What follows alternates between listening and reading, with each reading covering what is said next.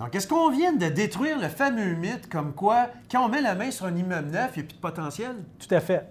C'est complètement faux.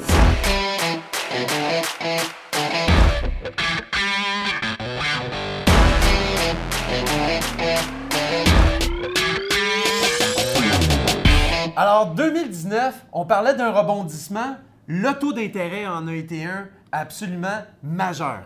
Oui, quand même assez stable toute l'année, mais les taux restent et demeurent bas, ce qui stimule le marché actuellement, François. En fait, le rebondissement a eu lieu à la fin du premier trimestre. Je crois que personne ne s'attendait à ce qu'il y ait une diminution du taux à ce point-là, Oui. euh, rendu en décembre 2019. Ça a généré énormément d'activités. Euh, on a vu des vendeurs qui ont eu le flair de mettre des actifs de qualité sur le marché au même moment, là, au début du deuxième trimestre. Et aujourd'hui, ça se traduit par 23 ventes de 75 logements et plus au Québec. Ce qui est étonnant là-dedans, c'est que les acquéreurs qui ont fait ces achats-là ont probablement analysé les dossiers au mois d'août-septembre l'année passée, quand les taux d'intérêt étaient à la hausse. Donc, ça a probablement fa- facilité la finalisation de ces transactions-là quand il est venu le temps de fixer le taux. Parce qu'on sait tous qu'un taux en multilogement, ça peut pas se geler avant que toutes les conditions soient réalisées. Donc, souvent, trois ou quatre mois après une promesse d'achat acceptée. Ça, c'est un bon point, François. Puis un des faits saillants cette année, c'est le financement qui est un peu plus long que la norme. Ça, ça vient influencer les dossiers. Comment est-ce que tu as vécu ça, toi? Écoute, c'est une nouvelle tendance à laquelle il a fallu, s'ajuster. Je pense qu'à partir du mois de juin, déjà, on voyait qu'il y a des délais avec euh, un dossier SCHL pour aller jusqu'à 8 semaines. Aujourd'hui, là, on parle facilement de 10 à 12 semaines. Euh, ces délais-là, évidemment, il faut savoir les expliquer aux parties.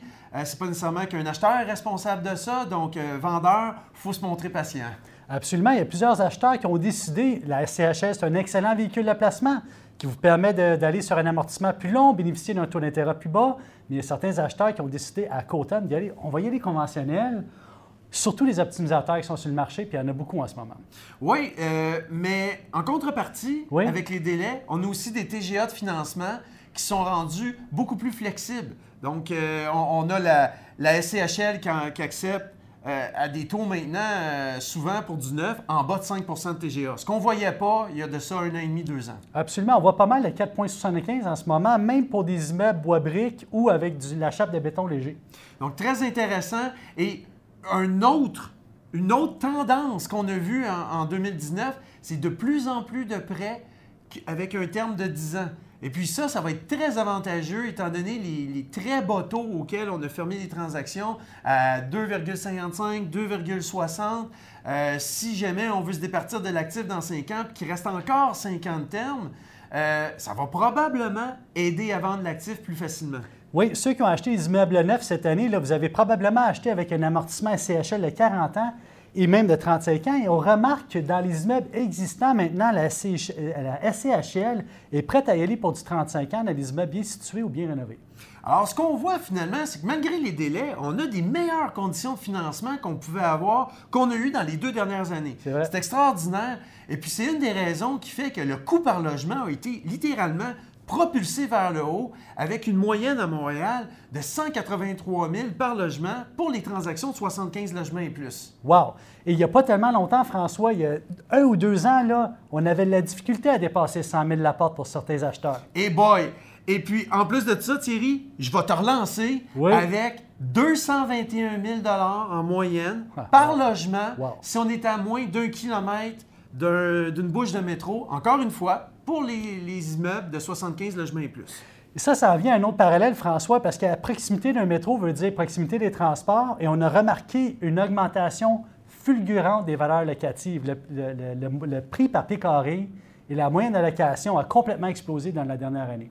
On a des joueurs qui s'amènent sur le marché en ce moment, qui ont une grande expérience dans la création de belles communautés euh, à l'intérieur même de leurs immeubles. On pense par exemple aux joueurs institutionnels qui sont venus acheter, euh, si je ne me trompe pas, 14 des 23 transactions au Québec. Ben, c'est des joueurs institutionnels qui ont mis la main dessus. Toutes des tours en béton, des belles tours, 6, 7, 8, 9, 10 étages avec du vrai béton. Vraiment des actifs impressionnants qui ont été vendus. Mais fait marquant, puis toi, tu es, vraiment au fait de ça, étant donné euh, euh, en ce moment là, les, les- les types de, de portfolios que tu es en train de mettre sur le marché.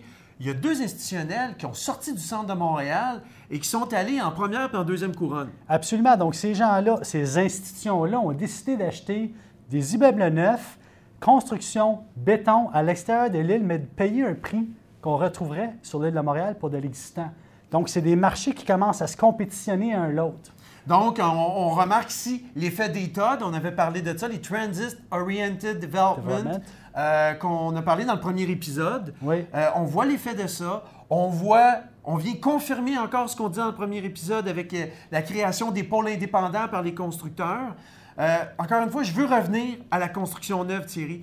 Tu as listé cette année de très grands portfolios. Je pense euh, à ce que tu as fait euh, à Gatineau, à Mirabel, euh, aussi là, dans le secteur Mercier.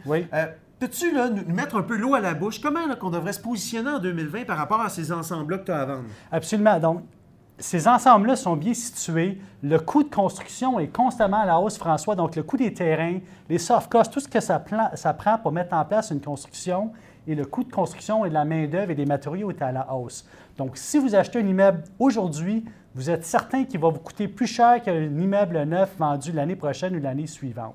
Aussi, puisqu'on n'est pas régi par la régie du logement pendant les cinq premières années sur les augmentations de loyer, on peut souvent optimiser un immeuble neuf autant qu'un immeuble existant sur le marché. Donc, est-ce qu'on vient de détruire le fameux mythe comme quoi, quand on met la main sur un immeuble neuf, il n'y a plus de potentiel? Tout à fait.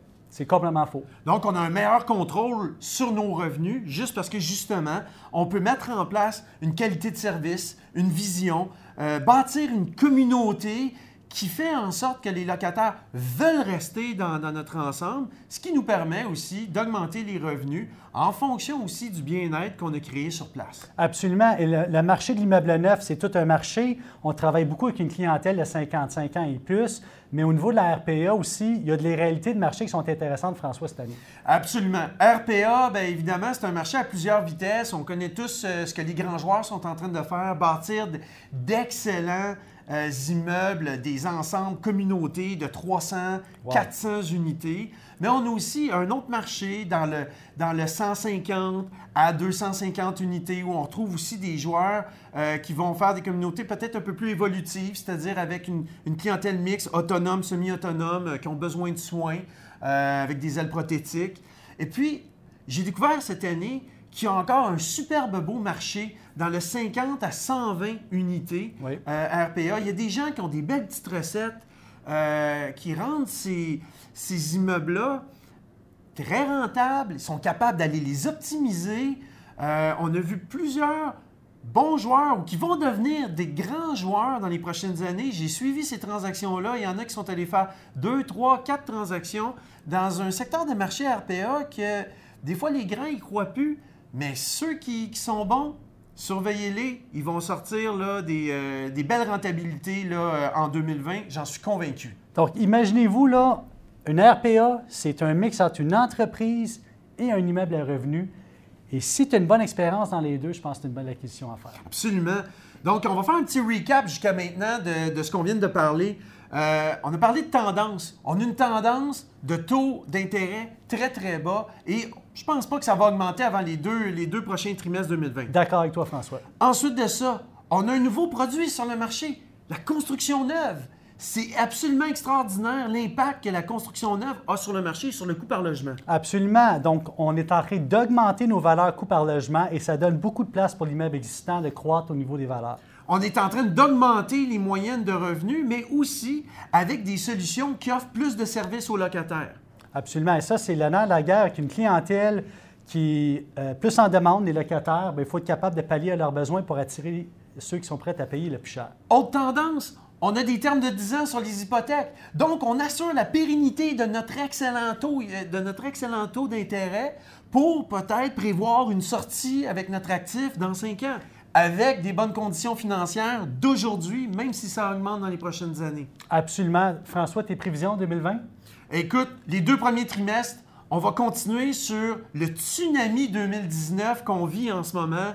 Bas taux d'intérêt, valeur économique dans le plafond, euh, des vendeurs qui vont vouloir, qui vont comprendre et qui vont vouloir euh, avoir le, même éclair de génie que ceux qui ont mis leur, immeuble en vente euh, au début du deuxième trimestre, c'est-à-dire profiter de ces valeurs-là, aller chercher une valeur maximum sur le marché, euh, pour finalement se départir d'un actif qu'on avait prévu peut-être s'en départir d'ici deux à trois ans. Mais 2020 va être une excellente année pour le faire. Ah, je, suis d'accord avec toi. 2020, une excellente année. On a surfé sur une vague, sur un marché relativement stable, avec des valeurs à la hausse au niveau du prix par porte, des valeurs locatives à la hausse. Prudence quand même. Euh, la vague ne peut pas durer pour longtemps. Je pense qu'on a des bonnes conditions de marché. Là, donc, pour un propriétaire qui désire se départir d'actifs qu'il va devoir rénover ou encore euh, d'actifs qui décide depuis un bon bout de temps, je pense que c'est un bon moment aussi pour, euh, faire une. C'est sûr qu'un immeuble à optimiser, si on le met à un prix, un juste prix du marché, va trouver preneur. Et puis, pour les acheteurs, le positionnement à avoir là-dedans, c'est d'être liquide. Donc, euh, si vous avez des, justement des projets qui sont rendus optimisés, rendus à refinancement, c'est le temps de les refinancer. Prenez-vous une position liquide pour être capable d'aller acquérir les deals qui vont sortir au premier puis au deuxième trimestre 2020 parce qu'il va y en avoir. Et s'il vous plaît, attardez-vous à tous les facteurs, des multiplicateurs de revenus nets, le TGA, le brut, le prix par porte. Mais le plus important, je pense qu'il faut regarder actuellement, c'est prendre une concentration et faire une stratégie autour du prix par porte. Le prix par porte, connaître aussi euh, le potentiel d'augmentation des revenus, soit par rapport à sa région, soit par rapport à l'année de construction de l'immeuble. Il y a toutes sortes de façons d'analyser ça. Ça vaut la peine de venir nous voir pour, euh, pour en parler. Et puis, euh, je crois qu'encore une fois en 2020, même si les coûts par logement vont peut-être faire peur, il va y avoir de grandes opportunités au niveau de l'opération d'un immeuble pour aller chercher le potentiel. Entourez-vous de professionnels, contactez vos professionnels en multilogement. Sur ce, on vous souhaite une excellente année 2020. François, santé, hein, bonheur pour toi. Je te souhaite des joyeuses fêtes, puis on se donne rendez-vous avec le succès en 2020. À bientôt. À bientôt.